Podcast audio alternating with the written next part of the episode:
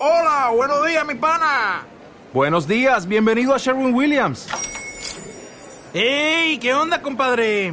¿Qué onda? Ya tengo lista la pintura que ordenaste en el ProPlus app. Con más de 6.000 representantes en nuestras tiendas listos para atenderte en tu idioma y beneficios para contratistas que encontrarás en aliadopro.com. En Sherwin Williams somos el aliado del PRO.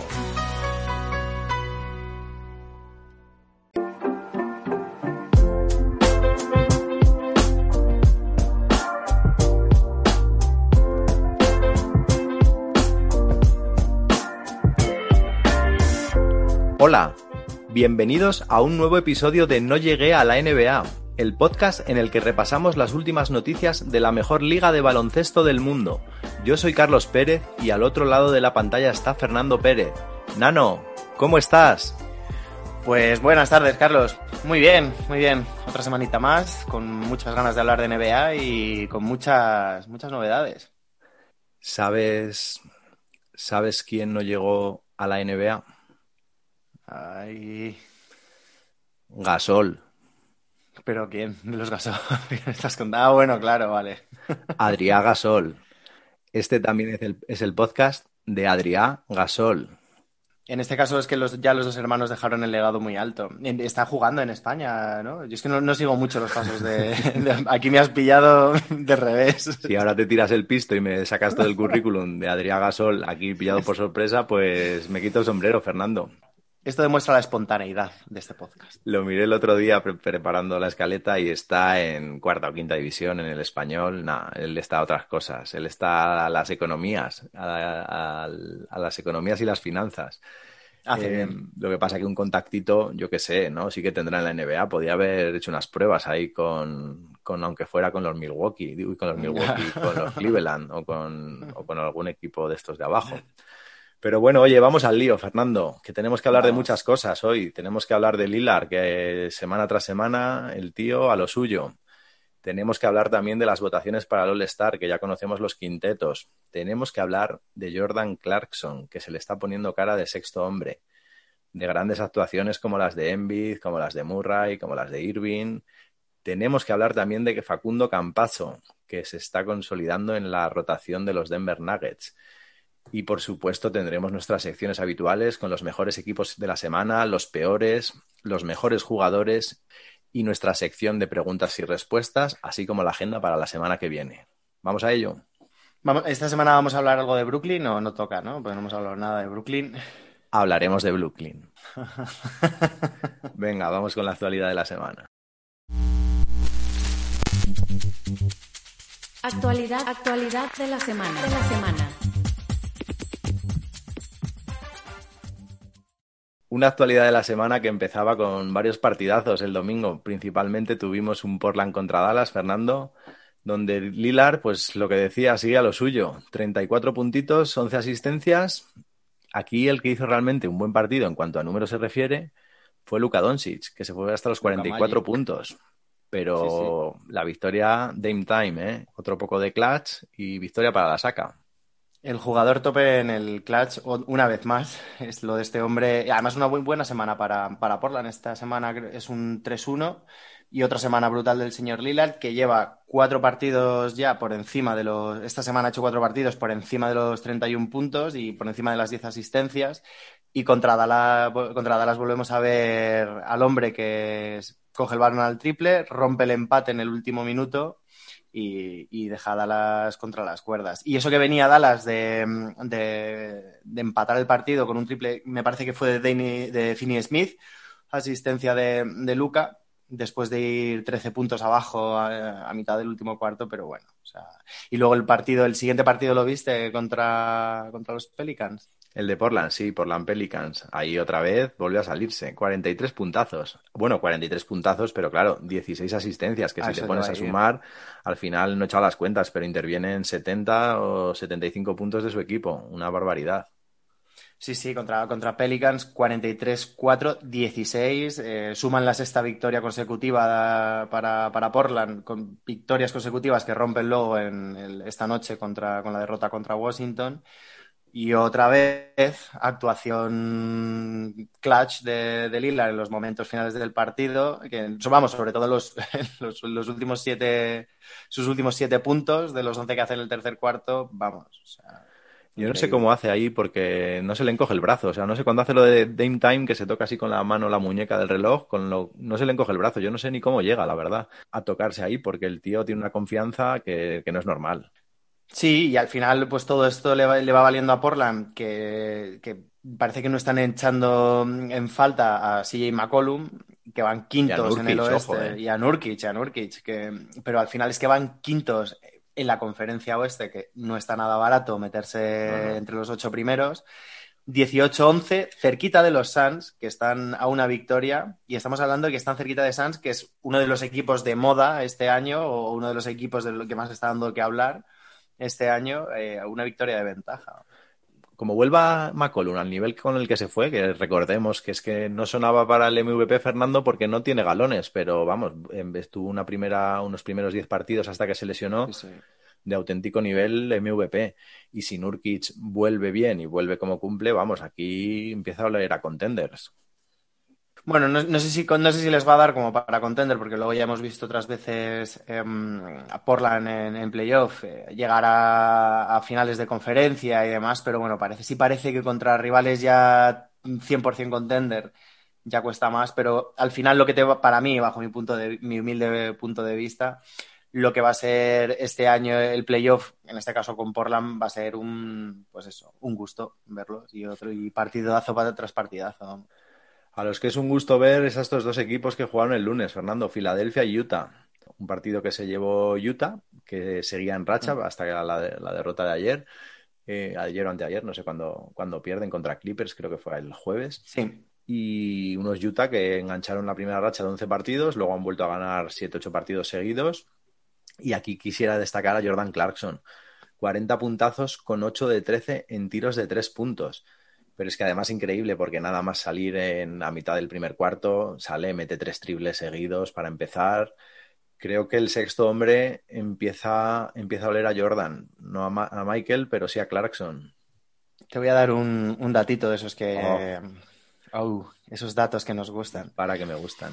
Lo, el otro día en, en Twitter eh, sigo una cuenta que se llama StatMuse, que a mí me gusta mucho y decían que de, habían puesto que Jordan Clarkson es el primer jugador que anota saliendo desde el banquillo 40, 40 o más puntos en menos de, de, menos de 30 minutos desde Sleepy Floyd en el 91. Sleepy. Así que, vamos, está cerquita de entrar en el top 5 de, de grandes sextos hombres con anotaciones brutales. Pues de, creo que el quinto es Miles, eh, no me lo he apuntado. El quinto era Miles, el, el, cuarto es Woodson. No me digas que te digan los puntos. Me sé Nick Anderson, que eran 50 puntos, y Jamal Crawford, que eran 51.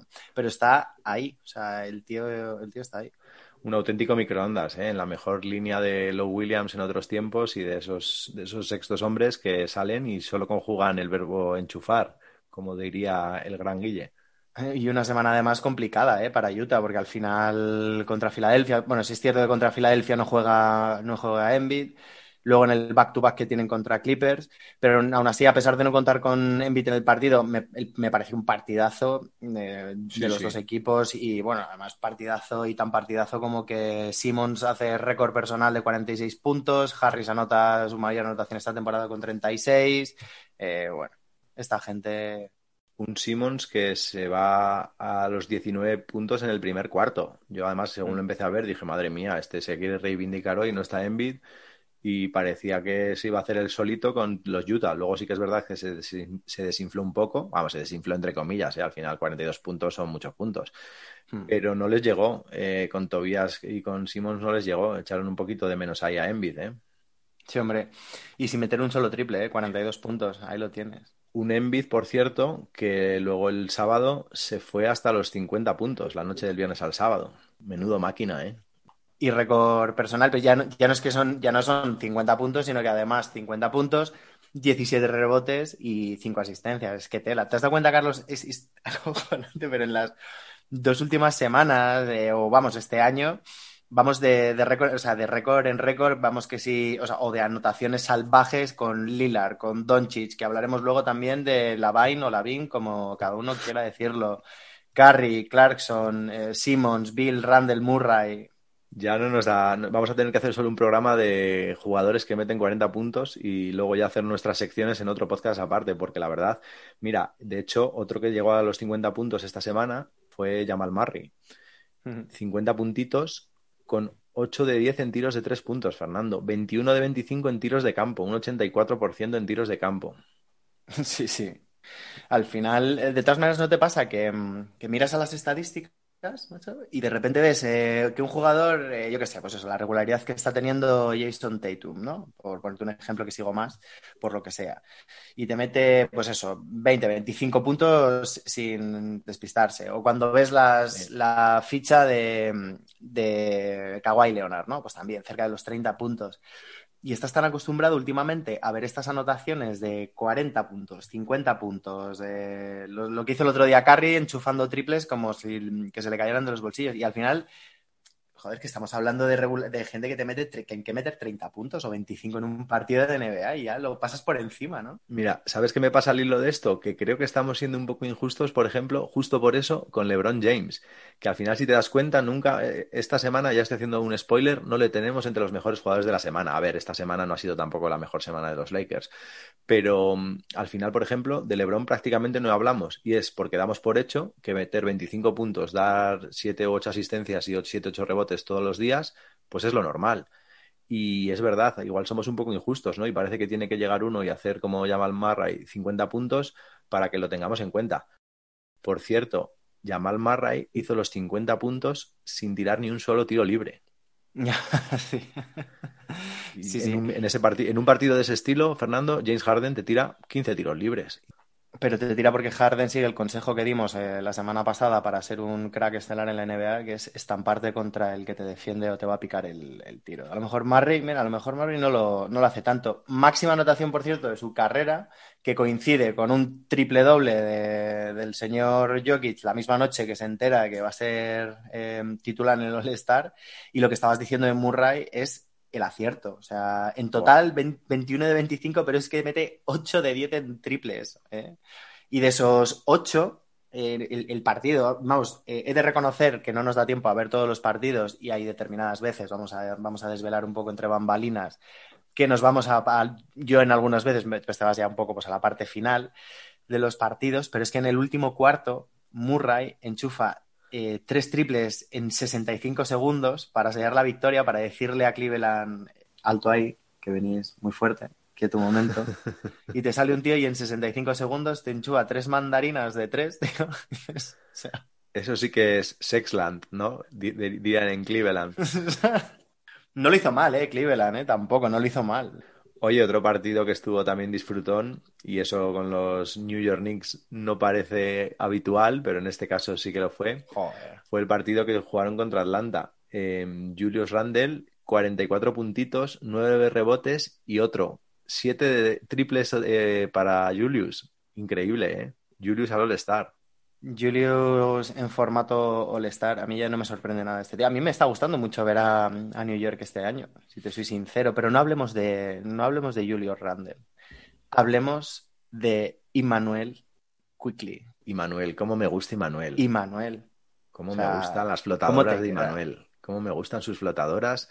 Además es que es un tío majete que, es, que eso es lo que más me puede gustar, que no le veo como el típico pistolero pendenciero de estos que tenemos unos cuantos en la NBA. Y ya sabéis que yo soy un señor mayor y todo lo que sea salirse de, lo correcto, pues a mí me chirría un poco.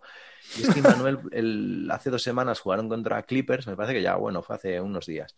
Y en el saludo inicial eh, le dice a, a Lou Williams, hey Lou, te admiro, eres uno de mis jugadores favoritos. Eso, Fernando, eso es un gesto para enmarcar. En tiempos actuales en los que te miro mal, te saco musculitos, te hago el gesto, el trash talking, que un tío humilde eh, llegue así y en, uno de sus primeros partidos de, la, de, la, de, su historia en la NBA llega y le diga a un tío como Lou Williams, te admiro mucho, quiero ser como tú, joder, ¿qué, qué pasa? Inmanuel es de los que cede el asiento en el metro para que se siente la gente mayor, ayuda a cruzar la calle Le sube la bolsa de la compra a la vecina. Sí, sí. Claro que sí. Un Pues está además, es- sí, sí, y está esta temporada muy cerca. eh, estuve echando un ojo con este hype que llevamos tú y esta semana y en semanas anteriores, que hemos hablado muy poco de Immanuel. Estuve echando una vista- un vistazo a, a las estadísticas que, mm, que va haciendo este año y a lo que hizo en su, en la- en su temporada anterior eh, en el college y está muy, muy cerca de, de alcanzar, eh, creo que eran unos 16 puntos, muy, muy similar a lo que ha hecho en este partido contra Atlanta. Y recordemos que al final no deja de ser un salto, entre comillas, dramático pasar del college a pasar a la NBA. Y es que esta temporada, me he estado mirando, lleva cinco partidos por encima de los 20 puntos, de los cuales uno de ellos 31 contra Portland en 24 minutos, eficiencia máxima. Tú querrías a ese tío en tu, Sí, en sí. tu fantasy. Y 12 partidos por encima de los 15 puntos. Y bueno, no, no son las estadísticas, no, no le- no es que vaya a ser el rookie del año, ni tiene las, las- o, o por lo menos, oye, que queda mucha temporada, seamos cautos. No, no será el rookie del año porque además será irregular, tendrá altibajos, pero oye, ahí está. Pero ahí está, sí, sí, muy interesante de ver. De quien hablamos muy poquito también es de Brooklyn, Fernando. ¿De quién? Brooklyn Nets, el otro equipo de Nueva York. ¿Te Ah, suena? Sí. Brooklyn Sacramento jugó esta semana. Irving se fue hasta los 40 puntos en este partido, victoria de Brooklyn. 9 de 11 en tiros de 3 puntos, pero claro, es que al lado tiene a Harden, que otro triple doble. Así, además es que los ves y parece que no hace nada Harden. 29 puntos, 13 rebotes y 14 asistencias y un parcial de 20-0 en el tercer cuarto. Eh, no lo sé, y es que ya se me acaban los adjetivos con el, se me acaba el hype. Con esta gente yo ya no sé mi hype hasta dónde va a llegar, Fernando. Hay que mantener el perfil medio, Carlos, que luego llega, luego llega playoff y el, pega la bofetada de la realidad y luego la gente se tira de los pelos. Es mejor mantener un perfil medio para, para que no haya, pero con Sacramento, estando Durán fuera por el pequeño esguince que, que parece que tienen los isquiotibiales, Brooklyn pone el modo apisonadora, eh, 74, y- 74 puntos en la primera mitad. Récord en triples de la franquicia de, de los Brooklyn Nets con 27 triples anotados, de los cuales, atento, Irving 9 a lo suyo. Harden 6, bien. Harris sumando cuando le toca. Samet 3, Green 3. O sea, fiesta. Sí, fiesta, sí, de, fiesta. fiesta. tri- fiesta de anotación. una fiesta y luego siguieron con la fiesta. Es que ¿cómo, cómo voy a perder el hype, Fernando, con este equipo? Si luego, mira, siguiente partido, Brooklyn contra Phoenix. También remontada a 24 puntos, porque bueno, pues los Brooklyn a veces desconectan, a veces no defienden, ya sabemos, ¿no? Que todos sus partidos, pues el rival se va a 120 puntos, sin, parece que sin mucha dificultad. Pero es que en este partido estuvieron abajo desde el salto inicial, pero a falta de 30 segundos, una canasta que hemos puesto en redes sociales, en, en nuestro Instagram de No Llega a la NBA, suscríbanse y denle like. A falta de 30 segundos, Harden coge la pelota, pin, pin, pin, media cancha, llega a la línea de tres puntos y zas, triplito. Triplito, 38 puntos de Harden, 11 asistencias y victoria para la saca ante unos Phoenix que si otra cosa no tienen es manejarse, gracias al señor Chris Paul y al señor Devin Booker, manejarse bien en los momentos clutch y en, vaya, bueno, que ahí están, ¿no? Arriba en la conferencia. Sí, y lo- yo creo que hay que sacar varias lecturas aquí en positivo. Tú ya sabes que somos de, siempre de hacer la lectura positiva, a, a un mal, mal que pierdan o ganen, menos con Kemba Walker. Pero mm, mal que pierdan o ganen, yo creo que. Ainge, lo de Walker, Ainge, Padre, lo de Walker. lo de Kemba. Pero yo creo que hay varias lecturas positivas y mm, además estaban bastante. mm, Steve Nash estaba bastante contento con, esta semana, después del partido, sobre todo contra Phoenix. El, el vestuario estaba muy contento. Porque yo creo que hay, hay un par de cosas aquí importantes. Por un lado, que a pesar de ir 24 abajo y dos de tus estrellas estar en, el, en la grada, el equipo saca carácter y los que no suman tanto otras veces, como pueda ser Harris, pero sabes que tienes ahí a un ganador de un concurso de triples, sale y anota lo que tiene que anotar. En este partido hace 22-4-1. Tyler Johnson, que generalmente sale desde banquillo, te aporta 10 eh, 17 puntos, 5 rebotes. Y al final completa con la actuación, pues eso, Green, Shamet, y lo- eso es una de las partes, ¿no? Y luego, no sé cómo lo ves tú, pero una cosa que sí que me pareció curiosa fue que venimos diciendo Brooklyn no defiende, pero en el momento clutch, en el momento decisivo, Sí. a falta de dos minutos y medio, eh, los Suns no meten una sola canasta. Entonces, Sí, sí. y estamos hablando de uno de los equipos eh, que mejor se mueven en, en los dos lados de la cancha este año, que están siendo muy regulares tanto en ataque como en defensa, ¿no? Entonces, Sí, sí, no, no, y yo creo que, vamos, que cada vez, ya te digo, me subo más al barco de los Brooklyn. Solo pido que estén sanos los, los tres cracks, solo pido, porque eso va a ser clave para la temporada y no quiero pensar en qué faltará si falta la primera estrella, si, o sea, si falta Durant muchos partidos, si falta Irving o qué sobre todo no ahora, ¿eh? que ahora, ahora daría igual, ¿no? Pero, pero luego si en playoff se cae alguno de estos, pues ahí evidentemente dejarían de ser contenders prácticamente automáticamente. Una semana que esté en playoff, eh, una semana fuera eh, Durán, pues te, te, hunde, te hunde una ronda. Que es que tenemos a Harden ahora, Fernando, no lo sé, no lo sé. Eh, por cerrar con Brooklyn y nada, solo a modo de titular, Brooklyn ganó también a Lakers esta semana eh, Brooklyn, que es el equipo que más victorias tiene contra equipos de aquellos que están en 50% de victorias o más. Es decir, Brooklyn gana a los buenos. Les gana mejor o peor, pero gana a los buenos. Es verdad que los Lakers estaban sin Anthony Davis y sin Schroeder, pero bueno, que ahí están. Casi nada. Venga, el dato, el dato a positivo. Eh, en este partido, LeBron, que hace 32-8-7, 35.000 puntitos en su carrera. Mételos. He visto un tuit el otro día al hilo de eso. Lebron ha sido el jugador más joven, y sigue siéndolo, fíjate, ¿eh? en alcanzar, en alcanzar cada, cada hito de puntuación histórica. Fue el primero más joven en alcanzar los 1.000, los 2.000, 3.000, 4.000, así, hasta los 35.000 que logró el otro día, ¿eh? que se pone tercero va tercero en la lista de jugadores con más puntos anotados en la historia de la NBA y no me cabe la menor duda de que acabará primero, vamos. Pero bueno, ya tendremos tiempo de hablar. El que no va a ser el más joven en meter los mil primeros puntos, pero ha dado un paso al frente y creo que se nota, que se va notando ya, es el Facu, Fernando, Facundo Campazzo. Bien el ahí. otro día, primer partido como titular ante los Boston Celtics.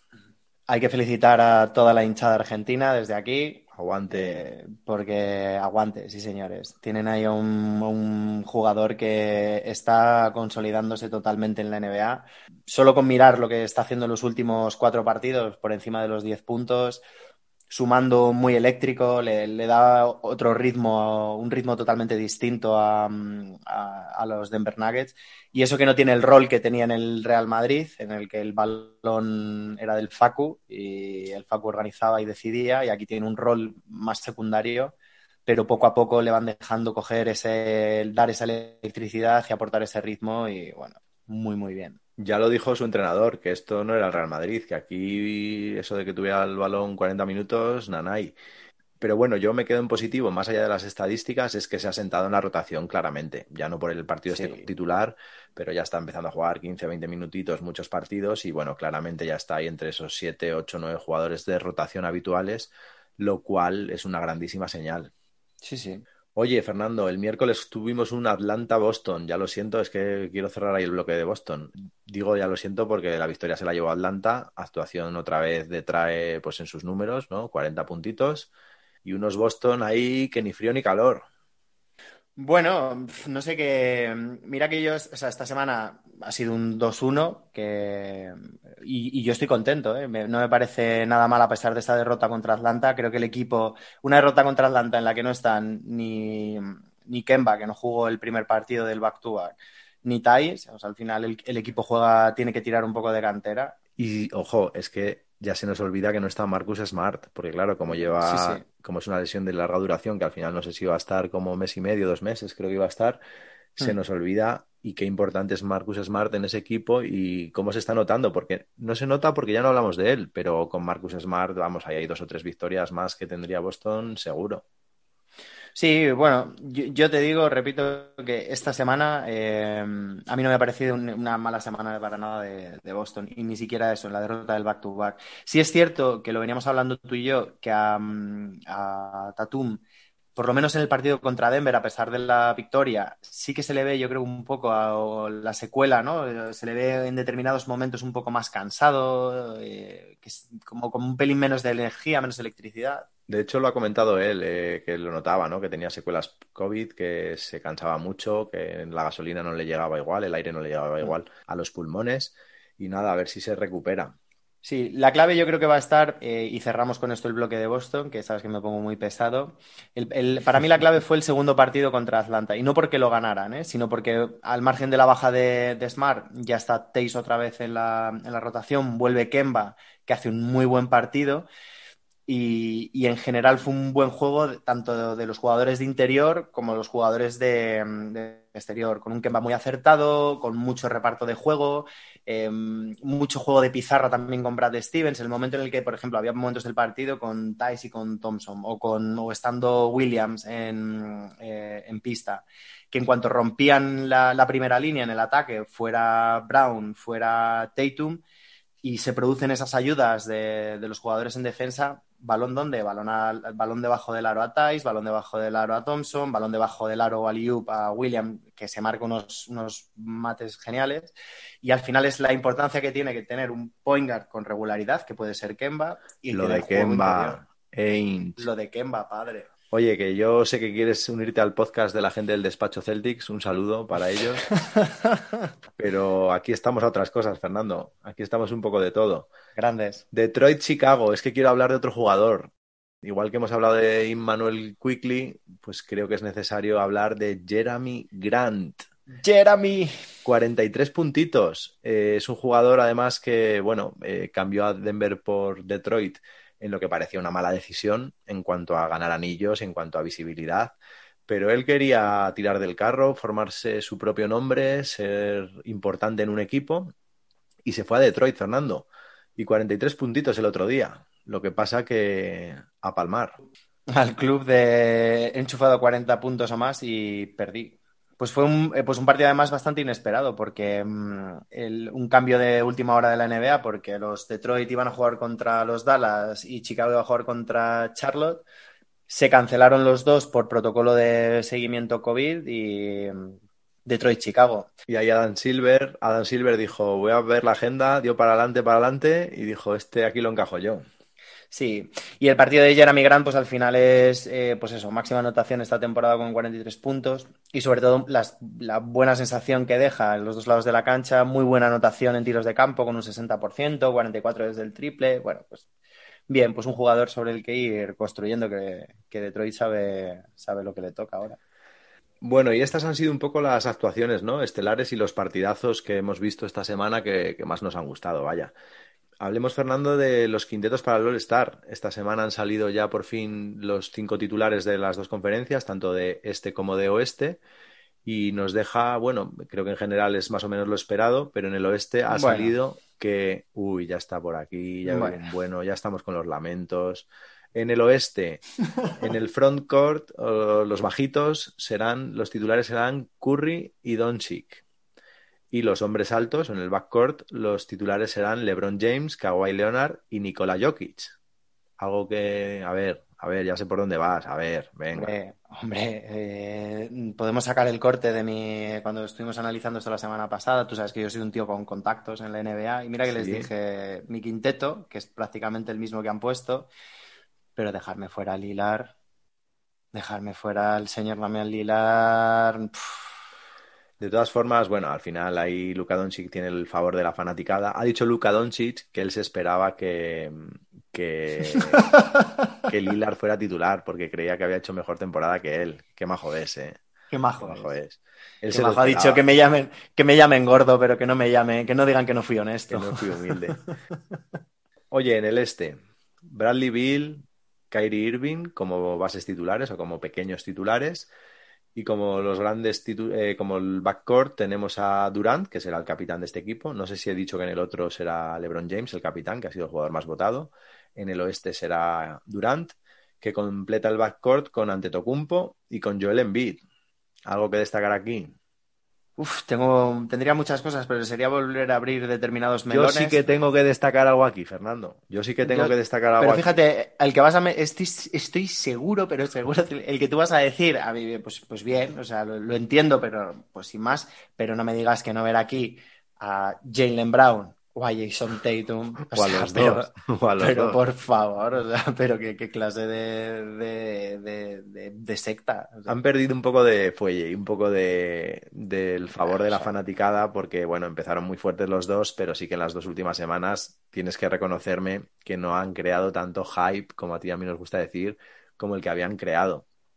El que sí ha creado hype en las últimas dos semanas, igual ya ha llegado un poco tarde, ha sido Harden.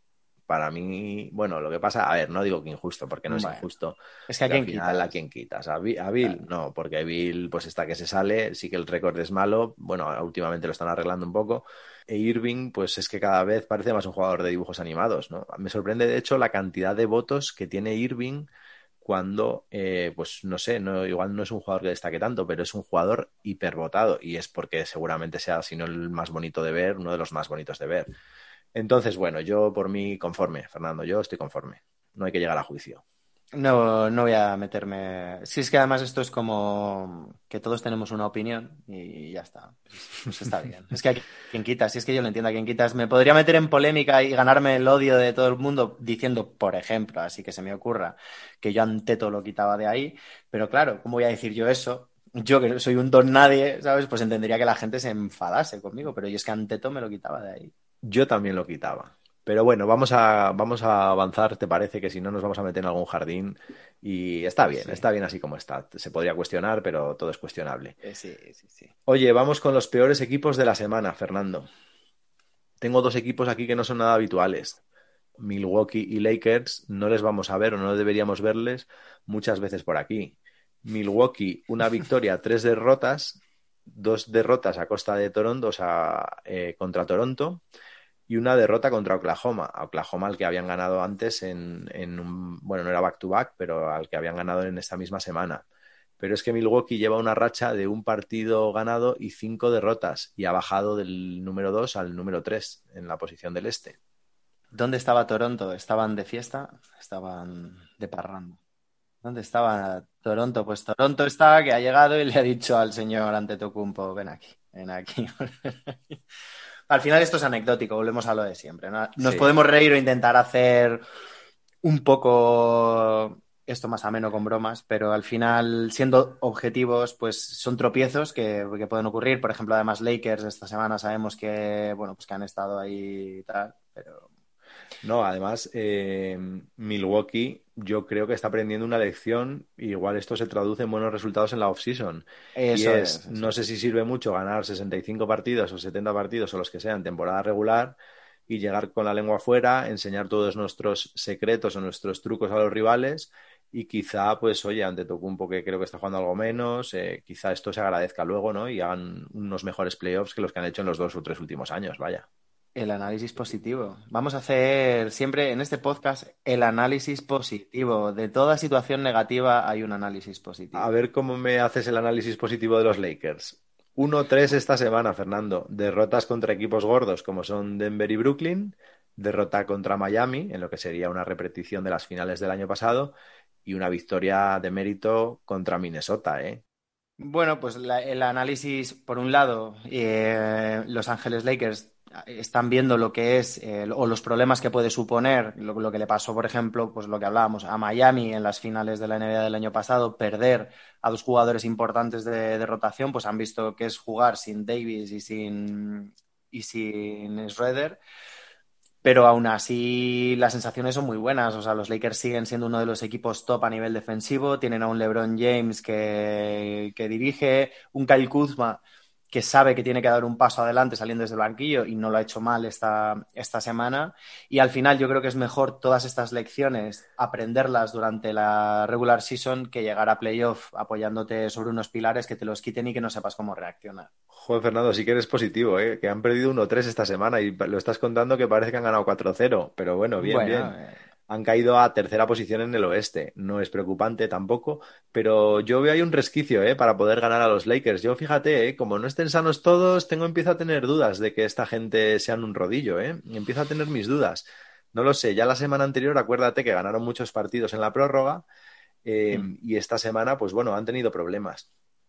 Oye, el que está en problemas es Sacramento. Mira que tú hay una racha ahí, un par de rachas ha tenido de buenos partidos, Pero esta semana es el tercer peor equipo que tenemos de la semana. Sacramento ha quedado 0-4, eh, o sea, 0 victorias, 4 derrotas contra Memphis, Brooklyn, Miami y Chicago.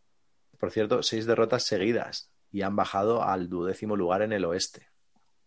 Bueno, pues es que no, no creo que haya mucho más que añadir de, Sacramento. Pues eh, a mí, ¿sabes lo que me pasa con Sacramento? Que mm, a pesar de que hay momentos en los partidos que es cuando se les van, en, en mucho segundo, tercer tiempo, que es cuando lo- se, les, se les van los partidos, pero a mí Sacramento es un equipo que cuando lo, he visto me gusta verlo y eso, y, y eso pues es- llevan una racha de seis derrotas, pero es un equipo que da en muchos momentos del partido muy buenas sensaciones en las dos, en las dos partes de la, de la pista. Entonces choca ver un poco eso cuando, pero bueno, no sé. Por hacer un poco el análisis positivo está con Sacramento. Si, ¿sí? te, si tanto te gusta Sacramento, te vendo a Buddy Hill, que lo tengo en la fantasy.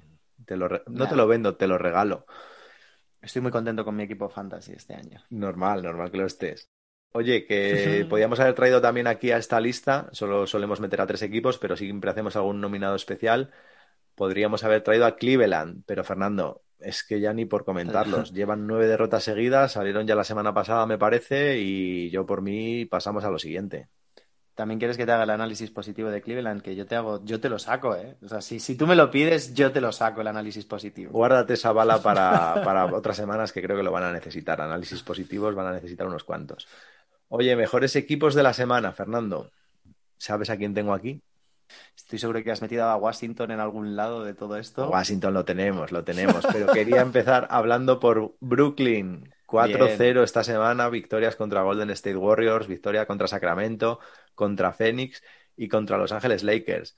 4-0 esta semana, pero una racha de cinco victorias seguidas y ojo, tres victorias sin Durán. Sí, sí. Segundos del este.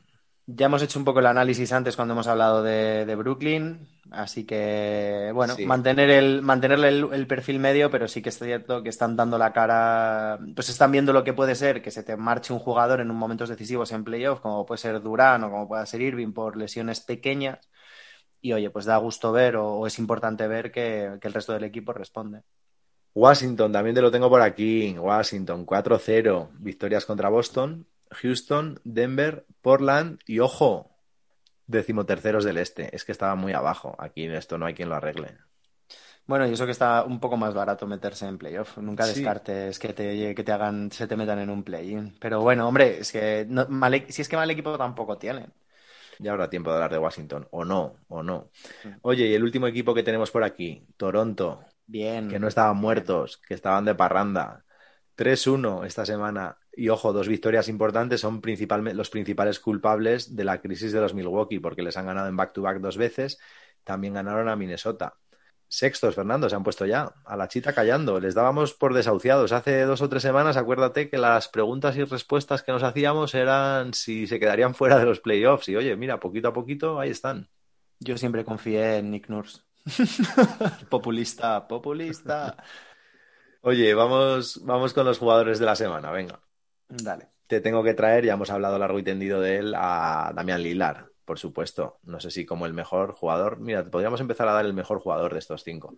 Damián Lilar, 35,8 puntitos, 6 triples por partido, Fernando con un acierto del 41% y un 11,5 a favor cuando él está en pista para su equipo.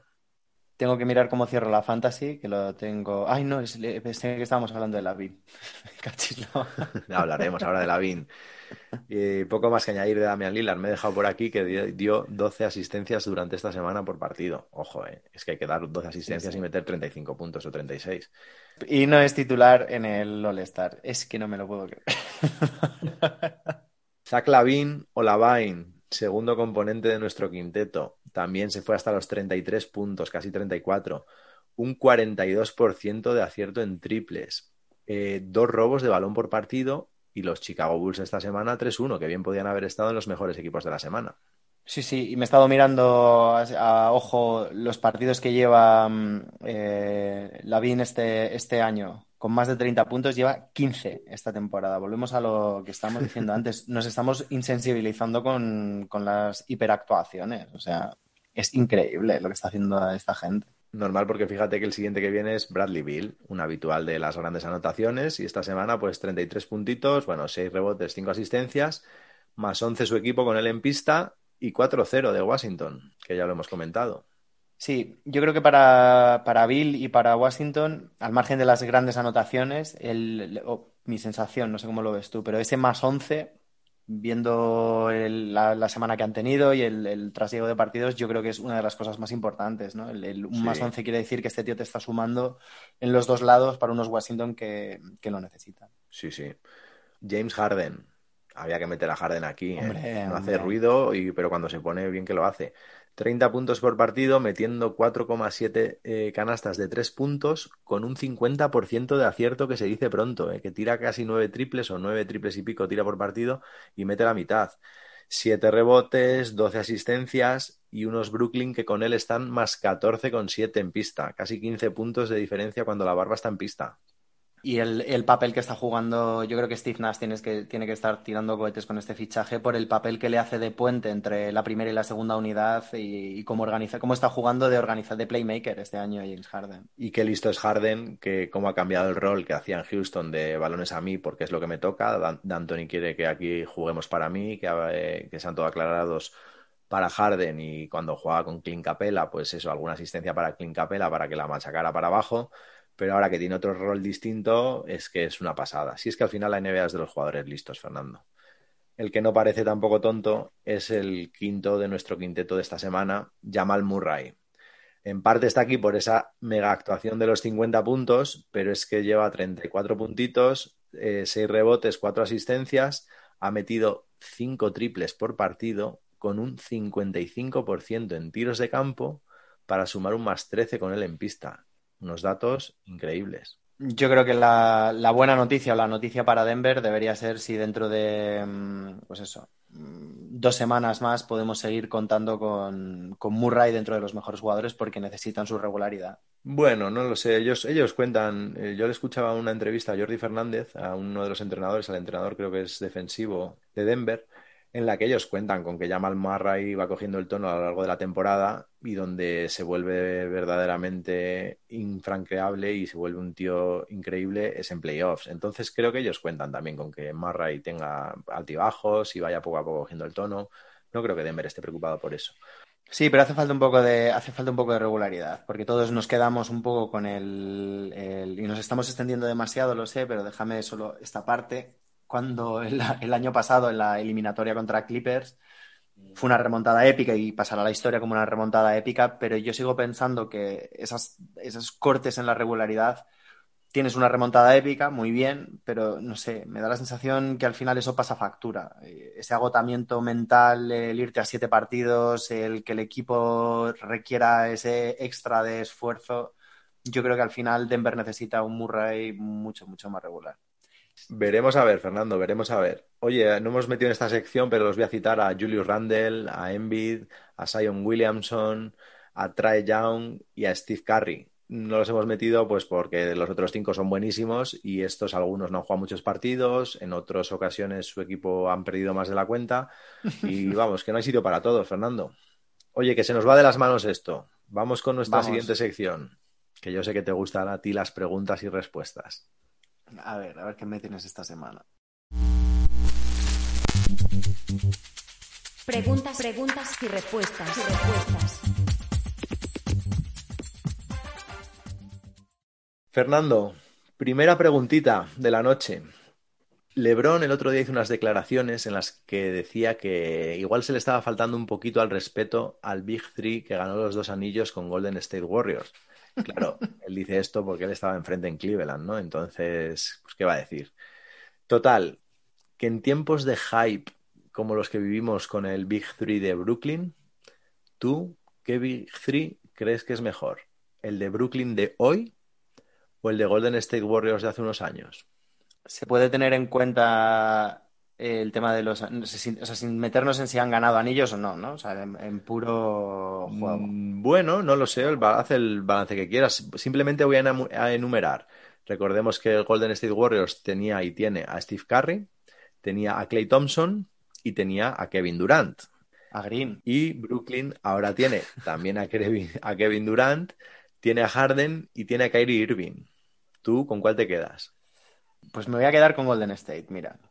Mucho más espectacular posiblemente, eh, o quizá porque también lo tenemos todos más fresco ahora, eh, o, tenemos mucho hype con Brooklyn, pero me gusta el que parte de ese, de ese Big Three se formase prácticamente con elecciones de draft y creando, tirando de, pues eso, eh, haciéndolos nacer dentro del equipo.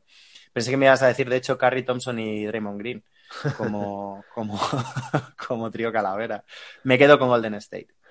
Yo eh, me quedo, no sé con qué me quedo, voy a ser populista aquí, ya sabes, pero ¿sabes qué pasa? Que mm, aquí lo que pasa es que, claro, estamos hablando de un Big Three, pero realmente de lo que recordamos de Golden State Warriors es un equipo, porque se nos olvida, fíjate, acabas de dudar si, si te iba a decir a Draymond Green en ese Big Three, que no, no era parte del Big Three, pero era titular, se nos olvida que estaba el señor Livingston, se nos olvida que estaba Iguadala, se nos olvida que tenían un millón de armas y un millón de cuestiones Bogut eh, alrededor. Entonces, para mí eso es importante. Em, sería una falta de respeto decir que Brooklyn es mejor, que el Big Three de Brooklyn es mejor porque no tienen dos anillos, pero creo que Durant es igual de bueno ahora mismo. Oye, veremos y a ver cómo evoluciona ese tobillo. Durant es igual de bueno. Candidato al MVP. Harden es uno de los mejores jugadores de la NBA actualmente y seguramente uno de los mejores anotadores de la historia de la NBA y Kyrie Irving, pues es Kyrie Irving, que tiene sus cosas, pero que cuando está centrado es un espectáculo. Entonces, yo si habláramos de nombres, me quedo con Brooklyn, porque me parecen más espectaculares y creo que tienen más cosas, pero hay que mostrar nuestro respeto a Golden State Warriors. totalmente. Muy bien, voy con la segunda pregunta. Dale. ¿Sabes que me flipa Donovan Mitchell? ¿Sabes que tengo una camiseta de este señor que me encanta?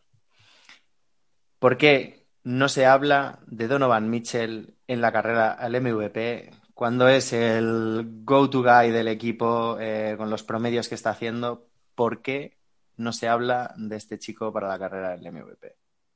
Pues porque lo ha dicho Shaquille O'Neal, Fernando. Lo ha dicho Shaquille O'Neal y ya está. más aparte, es verdad que se habla poco de, de Donovan Mitchell. Lo que pasa que también tienes allá a Rudy Gobert, del que tampoco se habla. Entonces, al final, la pregunta para mí es perdona, eh, perdona que, te quiera cambiar la pregunta, pero ¿por qué se habla tampoco de Utah? Que me entiendo. Para mí la, la pregunta es ¿por qué se habla tampoco de Utah? Y yo creo que es que al final se habla poco de Donovan Mitchell, pues porque hay muchos jugadores buenos, él sin duda lo es, pero al final sí que igual le faltan esas, pues mira, igual que Joel Embiid mete el otro día 50 puntitos, pues yo estoy esperando también que Donovan Mitchell tenga varias actuaciones pues de ese, de ese estilo, ¿no? De una noche de repente 47 puntos, otra noche 42 puntos y cuatro canastas ahí en, los últimos tres minutos. Y, y ¿qué pasa? Que no les están haciendo falta a Utah, ¿no? Tampoco es ese perfil, es un equipo más coral, es un equipo que mueve muy bien la bola, que reparte muy bien entre, joder, tiene mucha dinamita, entonces reparte muy bien el juego, cada uno tiene que hacer lo que tiene que hacer e igual ahí, pues eh, el que sale perdiendo es Donovan Mitchell. ¿Tú cómo lo ves? Sí, sí, estaba pensando ahora, según me lo estabas diciendo, del movimiento de balón, estaba pensando en el, partido del otro día, cómo lo cierran el Royson y, después de los, de los 40 puntos de, Clarkson y me han venido las imágenes a la cabeza. Yo creo que además de eso que tú estás diciendo, y eh, la clave además, lo hablábamos, en, no sé si fue en el anterior, hicimos una pregunta similar también hablando de candidatos, el tema de la épica y ahí este fue tu contraargumento. Y haciendo esta pregunta, yo mismo me la respondía con esto, ¿no? Al final, Anteto, pues la posibilidad de ganar su tercer, eh, su tercer MVP y, bueno, no suena tanto, pero sabemos que está ahí. Durán, tras la super lesión del Aquiles, vuelve mm, una lesión que ha acabado con carreras, eh, vuelve el tío otra vez y, y, eso, imparable. LeBron James, que suena desde, desde el 2012, creo que fue cuando ganó su último MVP, todos los años eh, a la caza del MVP y este año además que está siendo el, está siendo el ancla del equipo, ¿no? Con las distintas lesiones que, pueda tener Davis, los bajones que está pegando. Pues bueno, Luka Doncic que tiene todo el movimiento mediático que hay detrás del Luka Magic y, demás. Al final es cierto que quizás a Donovan Mitchell le falte un poco esa, le falta un buen, un buen marketing manager ahí a moverle, a moverle el perfil. Oye, tercera pregunta. Hemos hablado ya un poco de, todo esto, pero ahí te la lanzo. ¿Es una falta de respeto Es una falta de respeto, Fernando, que Lillard no sea titular del All-Star. ¿No tendríamos que haber quitado ahí a Doncic o a Curry y haber puesto a Dame Time? Es una falta como, un- como una catedral. Sí, para mí sí lo es. Volvemos a lo de antes. Vamos a, vamos a centrarnos un poco. Al final es a quién quitas, ¿no? Eh, es que Curry está haciendo una temporada con números de, de temporada de MVP cuando, cuando se lo llevó por unanimidad. Doncic está tirando desde principio de temporada el solo de casi de, de los Dallas. Yo a Doncic lo metí en mi elección. Me parece una falta de respeto. eh, me parece una falta de respeto. Es- más que una falta de respeto, me parece que es que no sé cómo encajarlo, pero si tu- tuviera que quitar a alguien a día de hoy y retractándome un poco de mi quinteto inicial, que yo metía a, a Lillard y a Doncic, quitaría a- antes a Doncic que a Curry y metería a Lillard, sin duda. ¿Y, y tú cómo lo ves? Yo creo que tanto como una falta de respeto no es. Sí que es verdad que se lo, creo que se lo merecía ser titular por encima, Vamos. casi seguro, de Doncic. Pero bueno, al final los fans votan lo que les gusta. ¿Y sabes para mí de quién es la culpa? De Adam Silver. Lo que tiene que hacer Adam Silver es dejarnos votar a los cinco mejores jugadores que queramos. Y si tenemos que salir con cinco bases en el All-Star, pues salimos con cinco bases. ¿Qué más da? Pero sí que más Si da. si Es un partido espectacular. ¿Qué más da? Y si tiene que jugar Carmelo Anthony, Caruso y Taco Fall, Pues, pues, que jueguen, jueguen. pues si es lo que quiere Pues la que jueguen. fanaticada, pues que jueguen, pero yo creo que eso sería uno de los cambios que tendrían que hacer. No sé muy bien el por qué, pero Adam, si nos estás escuchando, por favor, Que lo sabemos. que lo sabemos. If you are listening to us, por favor, Adam, por favor, please, Adam. Please, Adam. Please, Adam. Muy bien. Eh, tras este mensaje directo a, a este señor, Adam Silver, vamos con la cuarta pregunta, que se nos va el tiempo, Carlos. Venga, Anthony Davis, te pongo en situación. Esta semana, de momento, vuelve, cae lesionado, se va a perder, eh, se estima que un mes por los problemas en el gemelo, que además está relacionado con el tendón de Aquiles, y sabemos qué es lo que ocurre eh, cuando empieza a sonar un Aquiles eh, en los jugadores. La pregunta es, ¿tienen alguna posibilidad de ganar anillo los Lakers este año sin Anthony Davis? Uh, hombre, los Lakers este año sin Anthony Davis lo tendrían muy complicado porque es que yo veo ahí que hay equipos muy fuertes. Me voy a mojar. No. Bueno, a ver, alguna posibilidad tienen. Quiero decir que Miami está en unas finales y, las ha perdido 4-2 el año pasado. Pero yo creo que con la competencia que hay alrededor, con todos los equipos potentes que hay, tanto en el este como en el oeste, creo que tendrían difícil llegar a la final, porque tendrían por el medio a Denver, a Clipper, etcétera, a Utah incluso. Y creo que lo tendrían muy complicado, Fernando, muy complicado. ¿Tú? ¿Cómo lo O ves? sea, o sea, sí, sí, pero sí, no. O sea, No, no, no. Vale. Eh, a ver, claro, es que la pregunta es si crees que pueden ganar el anillo. Creo que no pueden ganarlo, pero que no es imposible. Pero mira, para que me moje, creo que las porce- el porcentaje sería 90% de posibilidades de que no lo ganaran sin Anthony Davis. ¿Te parece mojarse? Me parece dejar la puerta abierta para que no te odien, pero yo creo que no tienen ninguna posibilidad. O sea, esta gente se te mete en playoff. Se mete en playoff. Y mira que yo soy bastante prudente con estas cosas, al margen de las bromas, pero eh, no lo sé, me, me cuesta mucho ver. O sea, creo que plantarían batalla y que serían aún así un, un, un hueso durísimo de roer en, en playoff, incluso sin Anthony Davis. Pero recordemos las actuaciones que tuvo Anthony Davis, a pesar de que en algunos momentos en playoffs eh, hubo momentos de desconexión y demás. Pero al final Anthony Davis estuvo ahí el año pasado dándole ese anillo con LeBron a los, a los Lakers. Y pienso que no hay. Que no, o sea, sí van a hacer unos buenos playoffs, pero pienso que no hay un. Venga, me No, subo al carro. No ganan la NBA los Lakers sin, sin Anthony Davis. Aquí tenemos el corte para los dos, Fernando, como se lesione Anthony Davis y esté fuera toda la temporada. Y como ganen ganen. el anillo. Oye, quinta pregunta, que se nos va de hora esto tremendamente. Eh, está relacionado realmente con esta pregunta. Yo también había pensado en, esto, pero de, de un enfoque un poquito distinto. Y es, eh, de todos estos equipos contender que tenemos, y que son unos cuantos, supongo que luego con el tiempo alguno se caerá, pero ahora mismo, ahora mismo tenemos a Brooklyn, tenemos a los Lakers, tenemos a Clippers, Denver, Milwaukee y Fila. Venga, Utah, vamos a meter allá también a Utah. Si les quitáramos, la pregunta es, si les quitáramos a su segundo mejor jugador, es decir, a Anthony Davis, ¿no? Eh, como en el caso de la lesión, eh, si les quitáramos al segundo mejor jugador, a todos ellos, Uf. ¿quién, ¿quién ganaría la NBA? La vaya pregunta. Es decir, te quito en Brooklyn a Harden, te quito. En Lakers te quito a Davis. En Clippers te quito a Paul George. En Denver te quito a Jamal Murray. En Milwaukee te quito a Middleton. Olvídate, Fernando, Milwaukee no gana seguro.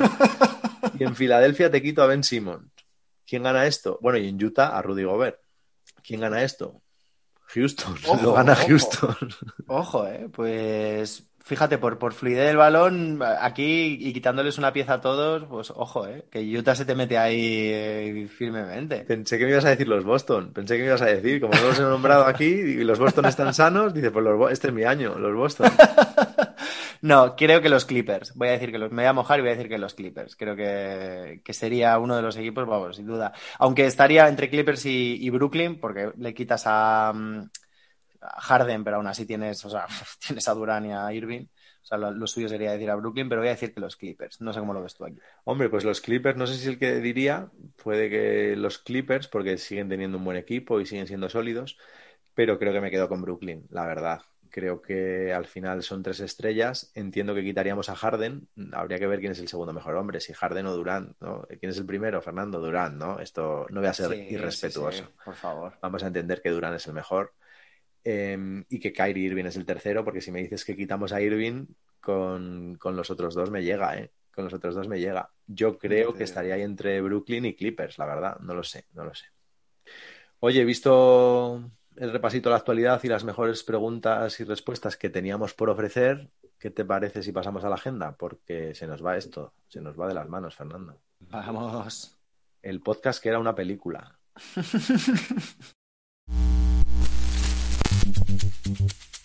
Agenda, agenda.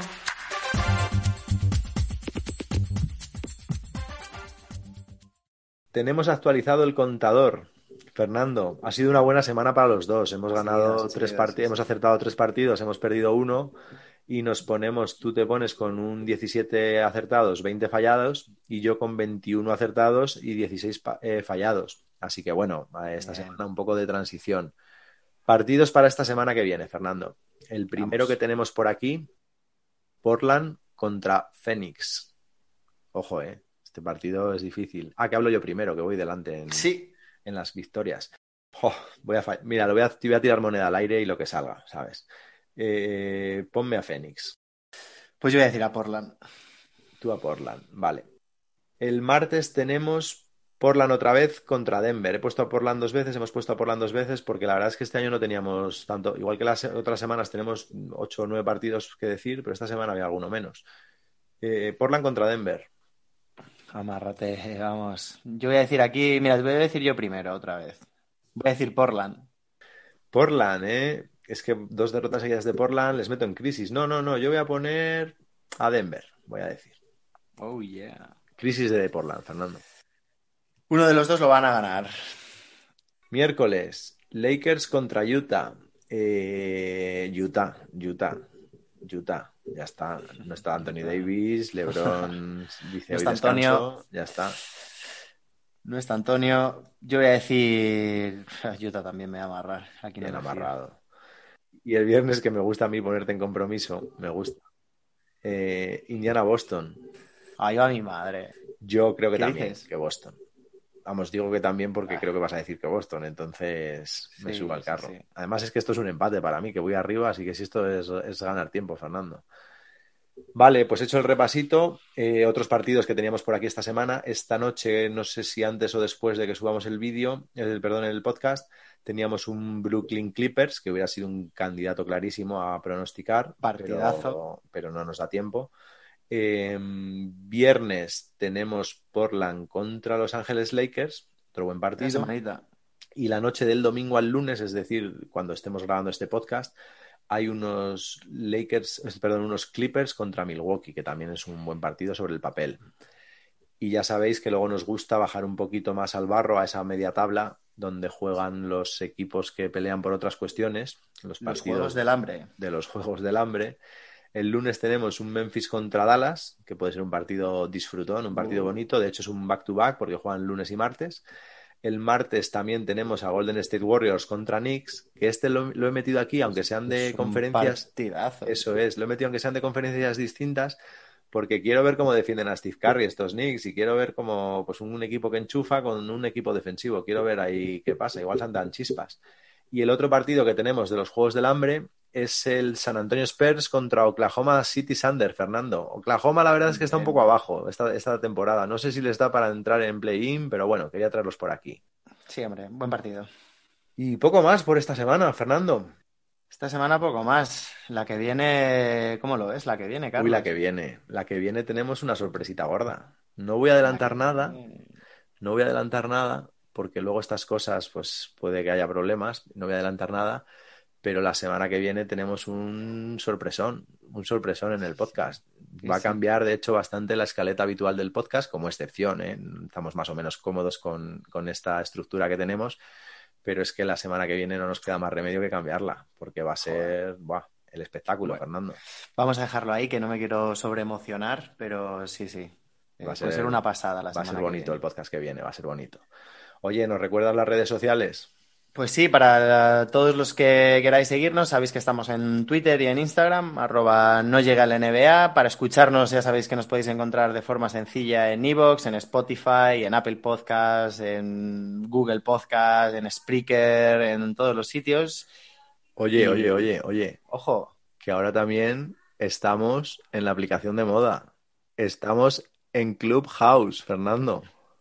Por favor, por favor. eh, yo además esto es, puedes, que puede ser muy interesante eh, por, por- yo, yo qué sé, tío, por tener la oportunidad de hablar ahí con la gente en directo de algo que te gusta y, te apasiona. Y no sé, yo tengo muchas ganas de que esto eh, nos salga bien. A ver, a ver si funciona Clubhouse. Ahí podréis encontrarnos. Ahí está Nanino Niano, por allí. Buscáis Fernando Pérez y si me buscáis a mí, a Carlos Pérez.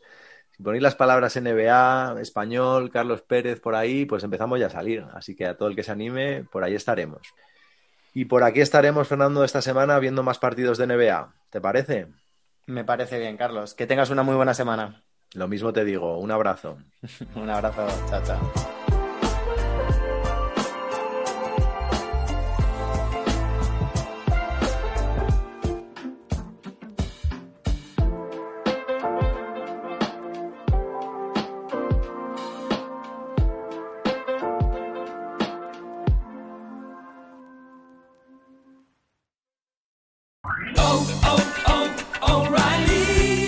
¿Necesitas ayuda? En O'Reilly Auto Parts te ayudamos. ¿Necesitas algún consejo? Te aconsejamos. Nuestros profesionales en autopartes están siempre disponibles para ayudarte a encontrar lo que necesites. Excelente servicio al cliente es solo una de las ventajas que ofrece O'Reilly Auto Parts. Los profesionales en autopartes. O'Reilly Auto Parts.